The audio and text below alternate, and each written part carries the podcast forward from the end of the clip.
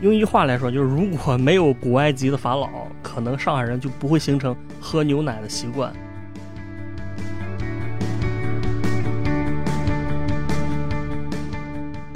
那么这个人物呢，我们如果用今天的话来说，他可以说是一个伊隆马斯克式的这么一个人物。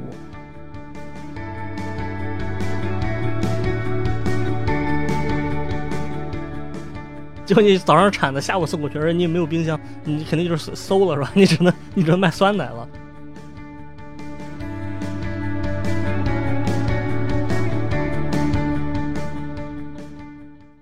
好的，这个听众朋友们，大家好，欢迎收听今天的迷音电波节目，我是大家的老朋友范米阳。今天呢，我们来聊一个特别有意思的话题。那这个话题呢，我想先从啊，咱们去年。发生的一个我觉得非常奇怪的一个新闻说起啊，关于这个居住在上海的一个名人的啊，这个名人呢就是今日资本的徐新啊，他被称为是这个风投女王是吧？然后他入选了什么好几次福布斯的各种榜单啊，然后他成功投过什么京东啊、网易啊、美团啊、娃哈哈呀等一系列可以说非常成功的企业。徐新他好像是一个重庆人，但是他在上海待了很多年了。这个新闻呢是去年上海疫情期间的，他那个时候呢在上海的一个微信群里面发了一个消息啊，然后有人就给截图下来了，然后就在网上引起了轩然大波啊。那他这个内容是这样的，他就是在这个群里问，他说有哪位邻居能把我拉到这个团子面包群里面？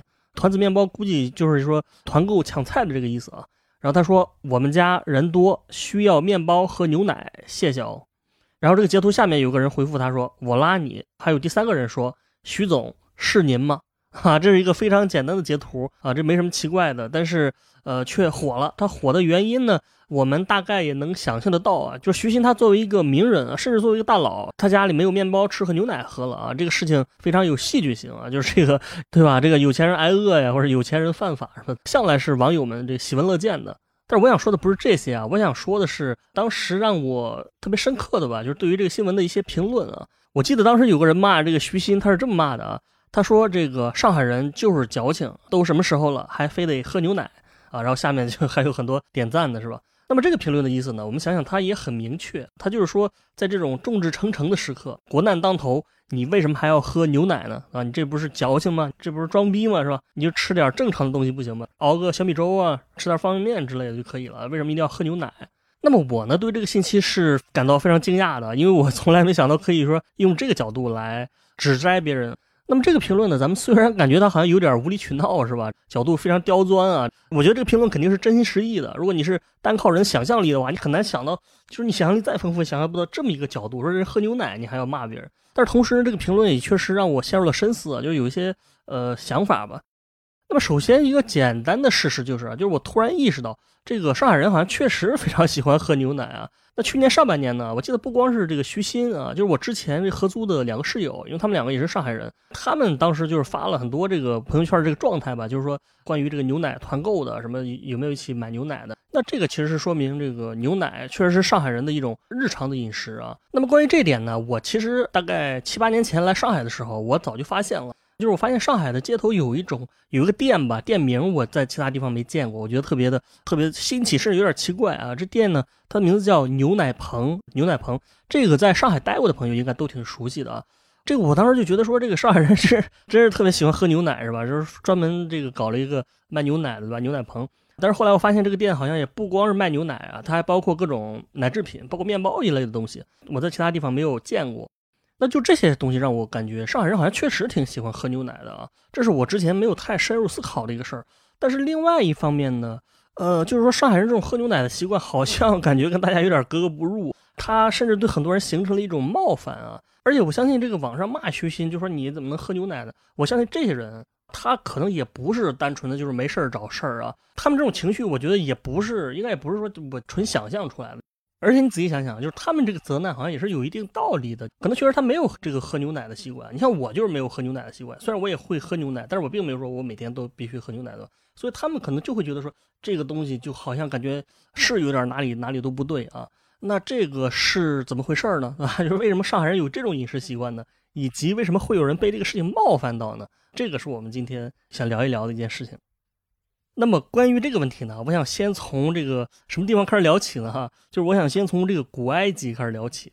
用一句话来说，就是如果没有古埃及的法老，可能上海人就不会形成喝牛奶的习惯。时间转回到公元前一八五零年左右的古埃及啊，这是一个非常古老的时间点，它大概时间相当于中国的夏朝。当时这个埃及第十二王朝的这个法老叫做辛努塞尔特啊，辛努塞尔特三世，他当时开创了一个非常大的一个工程。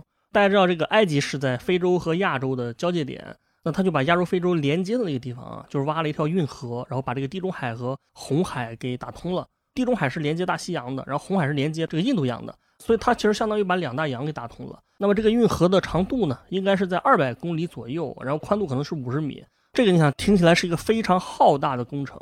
关于挖运河的原因呢，其实是众说纷纭啊。有的人是说这个法老想进行商业贸易啊，还有的人说他其实就是纯为了这个宏伟的工程展示。他很有可能是想用这种宏伟的工程来展示自己的权利啊，因为大家知道。古埃及，它在工程方面是非常先进的。早在这个新努塞尔特三世，在他之前的八百年左右，他们当时就建成了一个非常宏伟的工程。我们都知道，这个世界上最大的是金字塔——胡夫金字塔。那么，这个胡夫金字塔，其实它说白了也是一种权力的宣示啊。当时第四王朝的那个法老就是胡夫嘛。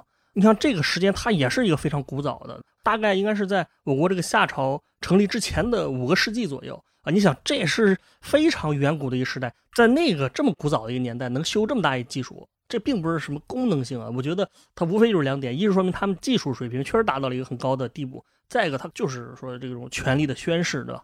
而且这个胡夫金字塔，这后面这个近四千年左右，一直就是世界最高建筑啊，直到这个公元一三零零年左右，才有这个欧洲的教堂建的比它高。然后你想。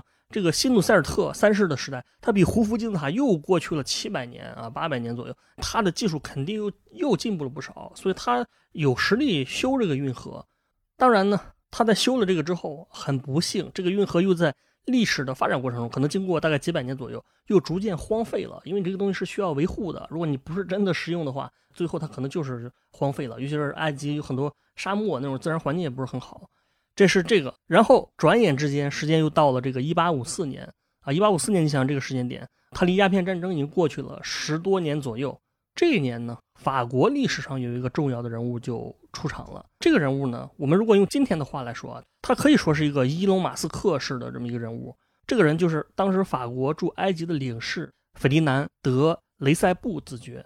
我估计大多数人可能都没听过他的名字。但是他做了两件事儿，两件让他非常青史留名的事儿。其中的一件事儿，就是他在这个古老的辛努塞尔特三世的这个运河的这个灵感的基础之上，又筹资修建了后来现在我们非常著名的苏伊士运河。啊，这个苏伊士运河的这个名字，据说好像就是以这个辛努塞尔特，他好像这个在古希腊里面词根是不是差不多？他就是在那个基础上呃修建的。然后我之所以说他像马斯克呢，是因为他非常具有这个企业家精神吧。我们今天世界上最重要的两个跨大洲的这个运河，对吧？一个是苏伊士，一个是巴拿马运河，都是他提出要修建的。只不过后来他修这个巴拿马运河失败了啊，这这又是另外一个很精彩的故事了。但是呢，他修这个苏伊士运河的时候，那确实成功了。他所处的这个时代是当时国际政治形势是非常复杂的啊，因为当时法国、英国本身就在搞各种在非洲搞各种殖民地，对吧？然后埃及呢，当时又处在这个奥斯曼帝国的管理之下，同时埃及本身又是一个相对比较独立的政权。所以你想，这个雷塞布他主张修这个东西，他是需要在很多的这种势力之间相互周旋啊。我觉得可以说，他用一种非常高明的外交家的这种外交手段，以及企业家的精神啊，完成了这个工程。这个工程确切的完工时间是一八六九年。那么，为什么说这个工程很伟大呢？大家可能还是没概念啊。就是尽管它改变了这个整个全球的全球化的这种政治经济的格局，但是我稍微说一下。这个运河其实它是在埃及境内啊，但是它是连接了地中海和红海。我刚才说它进一步来说，它又是连接了大西洋和印度洋。如果没有苏伊士运河的话，你比如如果你一个欧洲的货物，你想运到这个亚洲，你要是走海运的话，那你就只能一直是从北半球跨过整个非洲，一直到这个非洲最南端的好望角，几乎快到南极附近了。然后你从这个好望角再往北绕，再跨越整个印度洋，然后来到印度啊，然后再来到东南亚或者中国，这是一个非常非常非常远的距离。但是有了这个苏伊士运河之后呢，大家可以看一下那个地图，就是你可以直接从地中海、大西洋、地中海，然后跨越到印度洋，就整个航程是大大缩短了啊。具体来说，它缩短的这个距离是七千千米左右。那你比如说，如果它是从这个英国伦敦啊到这个印度的孟买，那它节省的路程大概就是快接近一半了。所以它是在很大程度上影响了这个世界格局，而且不光是经济上的，还包括军事上的和政治上的。就是引起各种大国纷争。这个运河修好之后的十多年，这个英国跟法国就开始起了冲突了。二战之后啊，美国、苏联又为了这个运河对抗，一直到过去两年，我不知道大家有没有听过那个新闻，就是一个台湾的货轮把这个苏伊士运河给堵住了，然后给世界经济造成了无可估量的损失，是吧？因为大家都过不来了嘛。当然，这个是一个很宏大的话题，咱们就先不说。这个苏伊士运河贯通造成的其中一个后果，就是它给上海人民带来了牛奶，哈哈，就是绕了一圈，终于绕回来了。那么这个是怎么回事呢？关于这一点呢，我想先从。光明这个品牌开始说起啊，就光明牛奶，大家知道这个品牌在上海人的心目当中是一个非常重要的一个存在，对吧？非常有就是情感寄托的一个一个存在。而且我们可以说，就是在还没有光明这个品牌的时候，光明牛奶就已经在上海人的生活当中占有重要地位了。就是关于光明这个品牌的出现呢，我相信大家应该听过一个比较稍微比较官方的版本。这个版本大概是说，光明这个名字啊，它肯定是诞生于一九五零年左右。它是由上海益民食品一厂创立的。益民的前身呢，就是一九一三年美国人创立的一个公司，叫做海宁洋行。洋行在老上海就是生产冷饮的。那后来公司合营之后呢，啊，这个厂还是产冷饮，但是一位我们众所周知的老厂长给它起了一个新的名字，叫光明牌。这个故事我相信我们很多人都知道啊。那这个说法啊，肯定算不上错，但是呢，它其实只说了故事的一部分，因为你想。这个一民食品一厂，它一开始主要是生产冷饮为主的，但是咱们所认知到的光明品牌，好像大家一说光明就是指牛奶啊。那这牛奶的这一部分是怎么来的呢？光明作为一个食品集团来说，它并不只有一个单一的这个来源，它其实是当时几个公司组建在一起的。就牛奶来说，其实是来源于一个老上海的牛奶公司，而且它不是一个普通的牛奶公司，而是曾经这个上海滩里面。最大的、最具有代表性的一个牛奶公司，而且这个公司几乎是伴随了整个上海人从不喝牛奶到喝牛奶的这个习惯是吧形成的过程。而且这个公司的名字，我相信很多在上海生活的朋友，我觉得你百分之百、几乎百分之百都听过啊，尽管你不知道是这个名字。这是什么名字呢？就是我们大家应该知道有一个上海的便利店，叫做可迪便利店。可就是可以的可，敌就是的确的敌。那么这里的这个可迪其实就跟这个公司有关，也就是说，光明的另外一个前身的这个公司其实就是叫可迪，可迪牛奶公司。我们知道这个上海开埠的时间是一八四三年啊，开通口岸之后呢，很多外国人不是来了上海嘛？那么大家知道当时这个西方人他是有这喝牛奶的习惯的，但是咱们中国传统上好像并没有这喝牛奶的习惯，所以他们到了上海之后非常想喝牛奶。但是呢，他们又喝不到，以至于只能找一些非常这个随便的这个替代的应付的办法，比如搞一些本地的什么水牛奶啊、什么黄牛奶啊，然后挤一下随便喝一下。但是这个肯定不如那个奶牛的牛奶好喝的。包括他们还曾经用这个羊奶想代替这牛奶，但是也是效果不是很好。他们当时想了各种办法，都解决不了喝牛奶这个问题啊。这个原因也很简单，在当时那个运输条件之下，你把那个。呃，牛啊，你可以把那个奶牛从英国运过来，但是你这个运费，包括运输运输的周期实在太长了，有点不划算。因为你要跨越整个大半个地球运运几个奶牛过来，这个这事儿可能很不划算啊。但是这个困境直到有一个历史事件的发生才得以解决。这个事件就是我刚才说的苏伊士运河在一八六九年当时的通航。那么这个运河通航之后呢，这个运输距离就大大缩短了。直到这个时候，牛奶才开始，其实不能说牛奶就。应该说奶牛是吧？奶牛才开始正式的进入上海，然后瞬间上海这个牛奶的产业就实现了一个井喷式的发展，也就是在一两年的时间之内，上海市场就是从这个没有牛奶喝，能够啊开始每天都供应鲜奶了。这是这个历史背景。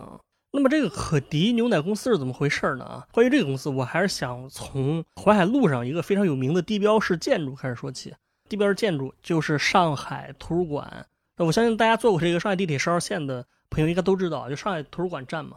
那上海图书馆的这个位置，它原来就是可迪牛奶公司所在的地方，而且呢，它不光是公司，它的牛奶的这个可以说这个牧场，也就是养牛也在这个地方。它其实是老上海牛奶行业最风光的一个企业，这个龙头老大的一个位置。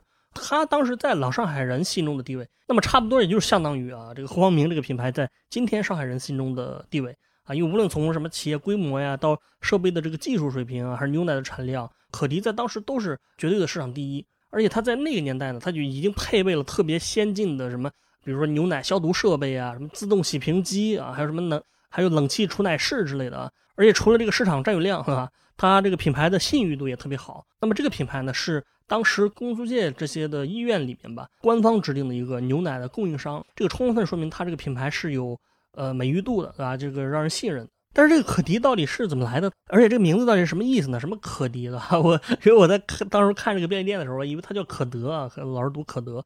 实际上来说呢，这个品牌跟法国，甚至说法国军方的关系非常密切啊。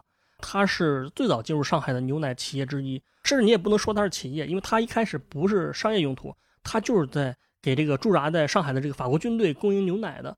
它的创始人呢，也是一个法国人，他的名字叫什么呢？我不知道这个法语怎么读啊？它的字母呢就是 C U L E G 啊。如果英语读法，应该是像 Clegg 这么一个感觉啊。它运营到一九一一年的时候，这个法国人估计是不想经营了，所以他就把这个公司。转给了一个英国人，这个英国人叫 Keylock，这应该是他的姓氏对吧？这 Key 就是钥匙嘛，Lock 就是锁，Keylock 是吧？Keylock 接手之后呢，他就把这个公司的名字改名成啊，这个你听看，他改名的英语叫 County Dairy。这个 Dairy 我们知道，它其实就是乳制品或者牧场的意思，就是牛奶公司就是用这个名字嘛。然后这个 County，它有可能是根据法国人这个名字是音译过来的，读起来确实就是 County，就是可迪嘛，所以它的中文名字就开始叫可迪。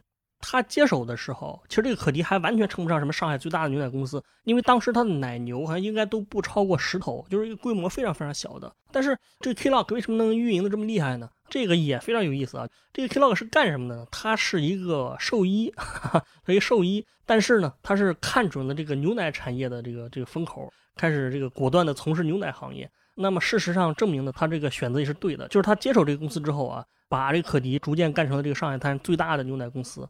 然后刚才说上海图书馆的这个地，就是他当时在这儿买的，然后把它改建成公司了。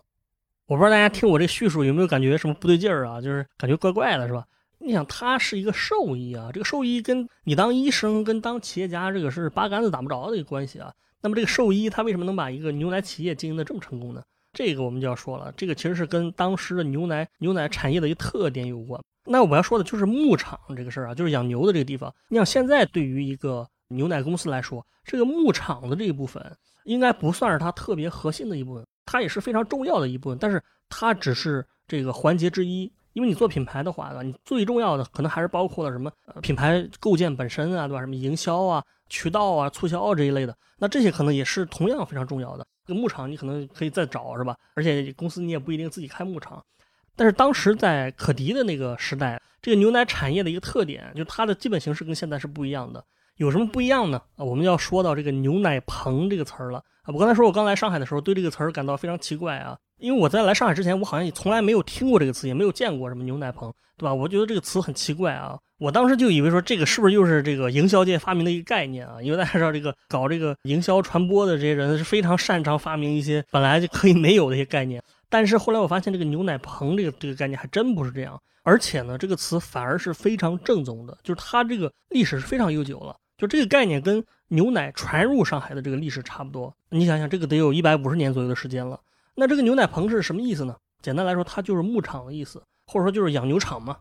那么在当时来说啊，如果你想开一个牛奶公司，那往往你是需要必须先有一个牛奶棚啊，然后这你的一个牛奶棚里可能你自己养了几十头啊或者几百头牛，对吧？然后你才能开。或者乌宁说你是先有了牛啊，有牛的人才能开这个牛奶公司，它有点像这个煤矿企啊，对 吧？在当时来说，它有点这个有个词叫资源驱动的这种感觉啊，因为奶牛才是真正的稀缺资源，而且当时这个外国公司都是怕这个自己家的这个奶牛流出去啊，当时这个奶牛生了这个小牛啊，都保护的特别好，你生怕被别人给抢了去，这是一个资源驱动型的一个产业，而且当时它还有一个特点，就是这些牛奶品牌的集中度也不像现在这么高，你看我们现在就超市里。呃，牛奶品牌无非也就这几个，什么蒙牛啊、伊利啊，对吧？三元、光明什么的，当然还有一些是地域的品牌。但是当时来说，这个品牌是品牌的数量是非常非常多的。在一八八二年左右的时候，这个时候牛奶刚进入上海十年左右，这个市场上已经有二十多个牛奶品牌了。而且在最高峰的时候，这个老上海是有九十多个牛奶品牌。这个其实你想也基本上就是说，只要你能搞到这个奶牛啊，真的你能开一个奶棚，你基本上就能创立一个品牌了，是吧？啊，有奶就是娘这么一种感觉。那之所以那个时代品牌这么分散啊，也是跟当时的这个技术条件有关啊。因为你想，我们今天的话，今天我们的这个储存条件和运输条件都非常好，可以远距离的这个冷链运输。你比如我这个呃什么内蒙古的对吧？这个牧场里面产了一牛奶，我可能早上产的，下午就运到这个上海了。啊，在当时是完全没这个条件的。所以说，这个牛奶公司一般就只能靠近在这个消费者所在的这个地方，就是离得不能太远。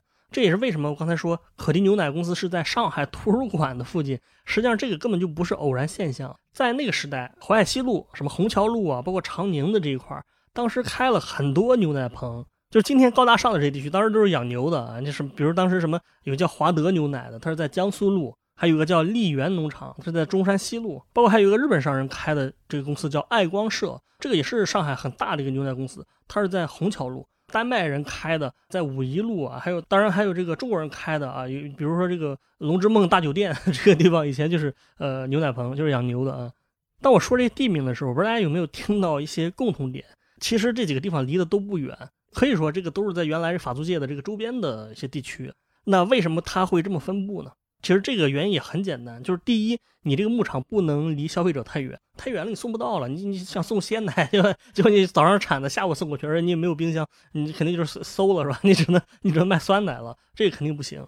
但是另外一点呢，你说我能不能为了这个新鲜，我把这个牛奶棚开在这个这个这个消费者的楼下呢，是吧？能不能开在这个什么陕西南路啊，什么什么爱多亚路？啊，这个肯定也不行啊，因为你这个牛奶棚都是养牛的地方啊，这个租地的成本你不能太高啊，而且你这个养牛这味道也挺大的，而且噪音也很大，是吧？你成天那个牛哞哞叫啊，你肯定不能养在市中心，所以也就是基于这个特点吧，就是当时这个牛奶企业啊，牛奶棚基本上就分布在这一带了，环这个法租界的这么一个地区。那么这个情况，你想，作为这个上海地区对吧，知名兽医的这个 Klog 这个人，为什么能把可迪经营的这么好？说白了，就是因为掌握核心技术嘛。他本身就是一个从英国过来的技术高超的兽医啊，他可以说就是掌握了这个牛奶产业的核心产业，那就是奶牛。根据一些资料的记载呢，就是这个 Klog 他因为兽医的这个技术吧，所以他对于这个奶牛的什么选种啊，包括他们的这个生病的治病啊，对吧？疾病预防都非常非常在行，所以他养的奶牛的质量也是 是吧，也是非常非常高。而且你想，估计他是当兽医的时候。啊，你像那时候上海能有多少兽医呢？他肯定已经在跟这些牛奶企业打交道了，对吧？你上海他名医，你肯定有机会接触到这牛奶产业的人最成功的人啊。当然不是给他们治病，而是给他们的牛治病。所以他后来转行开这个公司，你看起来好像有点莫名其妙，但其实这个是非常水到渠成的一件事儿。所以可迪在他的经营之下呢，后来也逐渐确实就成了上海最大的牛奶企业。那么还有一个就是关于这个可迪便利店哈，如果你查一下，你会发现。这个可迪便利店，它其实就是光明食品集团旗下的。我估计他在起这个名字的时候，就是为了纪念这个品牌，或者说为了致敬一下啊，这个意思。到了二十年代的时候，不光是外国人开始喝牛奶了，就是华人很多人也开始喝牛奶。那这个其实也不是说华人一开始不喝牛奶啊，在这儿之前，中国人喝牛奶的主要是一些社会精英在喝，比如一些什么清朝的官员啊、富商啊，还有什么知识分子之类的。你比如晚清这个有名的这个高官啊，这个盛宣怀，他就是特别特别喜欢喝牛奶，而且他当时是在一八七零年左右，也就是牛奶刚进来的时候，他就在喝了。而且这个盛宣怀据说是一个非常时髦的一个人啊，他不光喝牛奶，他还喝这个碳酸饮料啊，就是汽水啊，当时是叫荷兰水。一九二零年之后呢，就上海的华人当中喝牛奶的这个人啊也越来越多，这是为什么后来牛奶棚也开始出现在更多的地方了，包括什么闸北啊，什么什么江湾啊，五角场那边。包括彭浦啊，还有这个宝山啊，还有浦东的，比如浦东川沙，就都开始开这个牛奶棚了。而且这个上海的民间已经成立了这个呃牛奶行业的，可以说是行业协会啊。包括这个工部局当时也是设立了专门管理牛奶这个机构。那么它的这个名字也很有意思啊，它有个机构叫牛奶科。这个牛奶科是中国最早的乳品监管机构，而且当时他们是制定了一系列的牛奶的生产标准，包括什么蛋白质含量啊，各种元素的含量，什么脂肪含量。而且他会定期对这个市面上售卖的牛奶进行抽检，抽检不合格的话啊，还会让你召回，以及在报纸上对你进行曝光。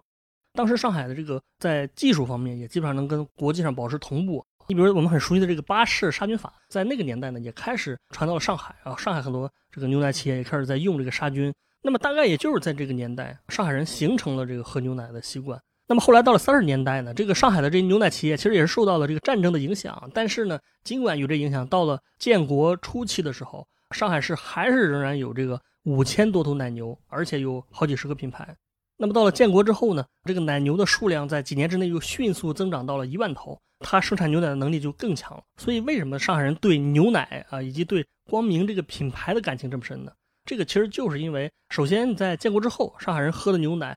很大程度上就是光明给供给的，对吧？很多老上海人可能人家就是喝着这个品牌长大的，所以我觉得说回来说，这个徐鑫啊，包括我这个室友，他们在这个困难的这个时期想喝牛奶，其实这个也是比较正常的一个事儿，肯定主观谈不上说别人很矫情，对吧？就这个困难时期为什么喝牛奶？我还是想从另外一个角度聊一聊这个问题。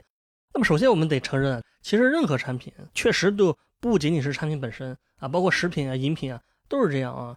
也就是说，你的生活方式本身确实是带有一种意识形态的因素在的。对于这个牛奶的这个争论呢，它其实是有一些更深层次的东西。这个现象其实可以从这个消费符号学的范畴里面去解释。法国的学者鲍德里亚他不是说过吗？他说：“你消费任何产品，都不只是对这个产品本身功能性的一种消费，而更多的可能还带有一种符号价值，甚至有的产品主要就是符号价值。他认为这个产品就是一种符号，对吧？它展现的是你的身份啊、地位啊、品味啊这种相关的信息。你能展现你的自我认同。如果对方跟你消费不一样，那他不光是这个口味吃饭本身，而是在他背后代表了跟你不一样的一种身份认同也好，社会认同也好，或者甚至价值观和意识形态也好。我觉得这个理论在这个道理上是通用的。大家肯定不能忽略的是前段时间特别火的一个段子。他说我在上海，对吧？今天是一个 Gap Day，然后我穿上始祖鸟的冲锋衣，什么头戴这个 Ralph Lauren 的这个棒球帽，穿上这个 Lululemon 这个瑜伽裤，是吧？手腕上戴着 Apple Watch，耳朵里塞着 AirPods，手里什么冲着冰美式，背上背着 North Face，是吧？这特别押韵。包里放着这个 MacBook，搞一个 City Walk，然后再 来一个，就来一个 Gap Hour，是吧？呃，在自己的出租屋里来一个呃 Gap Hour。不得不说，这个编的还挺巧妙的。实际上，我觉得这个段子的背后呢。就是一种生活方式的一个冲突，它的背后展现的是一种价值观的一种冲突。这个一方面我们可以把它放在这个框架里进行解释，但实际上我还想说一些关于牛奶，我觉得更特殊的一个方面。其实你想想，这些所谓生活方式的东西，很多它都不算是必需品。比如你今天穿个 Lululemon 啊，我明天穿个阿迪达斯，阿迪达阿迪达斯。我觉得其实生活方式暗含了一个含义，就是这些生活都不算是一种必需品。也正是因为不是生活必需品，所以它才更能显示出一种身份的区别。但是牛奶这个东西，我觉得又跟包括咖啡这些东西又不完全一样。牛奶来说，我觉得它其实本质上不是一种生活方式，它跟鸡蛋一样，就是一种给你提供蛋白质的东西。你说会有一种生活方式让我不摄取蛋白质吗？你说咖啡是美国的，胡辣汤是中国的。但是你说碳水和蛋白质这个有过界的区别吗？对吧？你说碳水是中国的，蛋白质是外国的，我觉得这一类的论点会有点奇怪。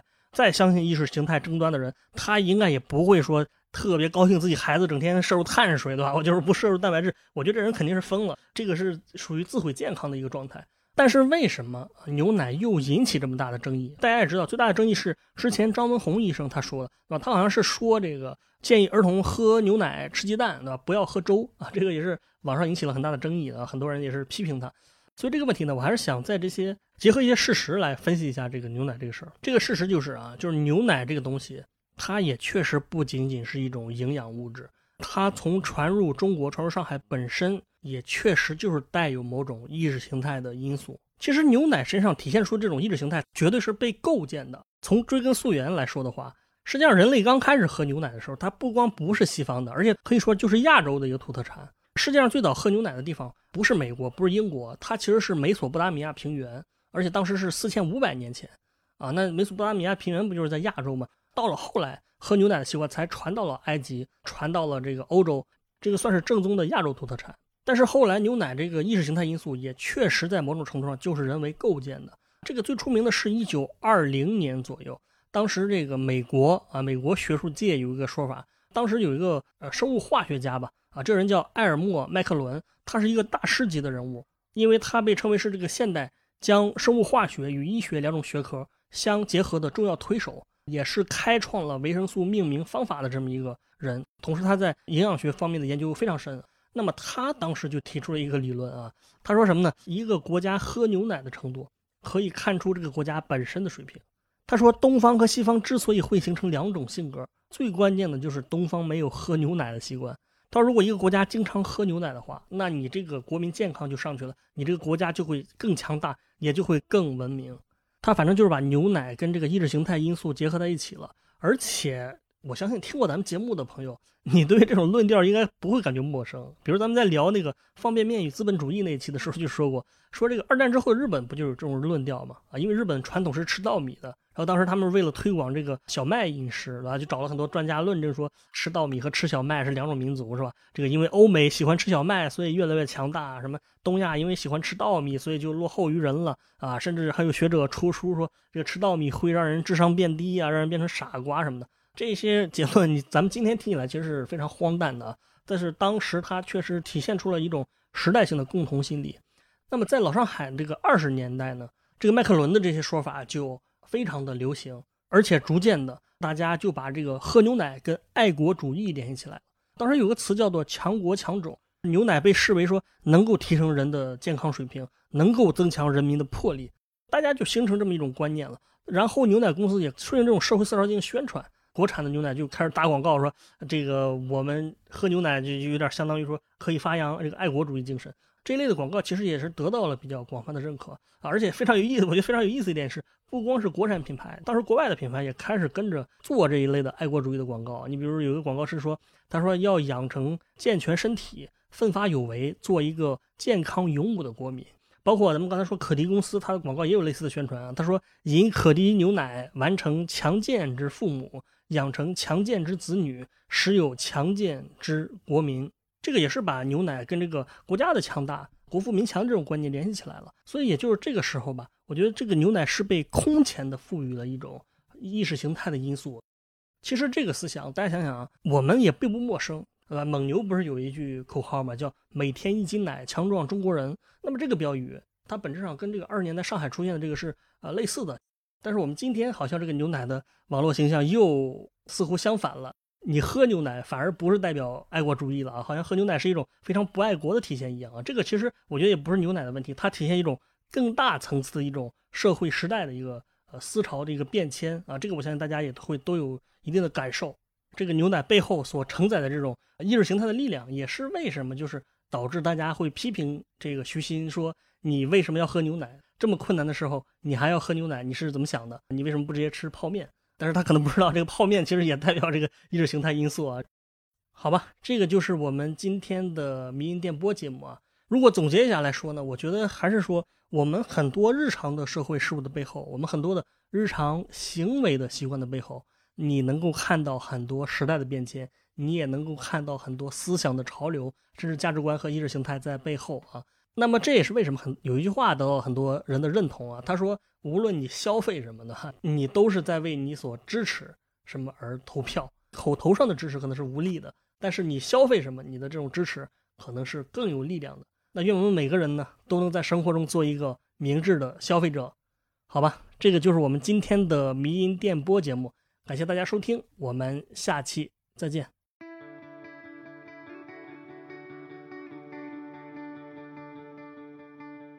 今天的迷音电波节目就到这里，感谢大家收听。我们的背景音乐是来自于青岛的乐队阁楼演奏班。那也欢迎各位朋友们在小宇宙、喜马拉雅、网易云音乐等不同的平台上关注我们的节目，关注迷音电波。再次感谢大家，我们下期见。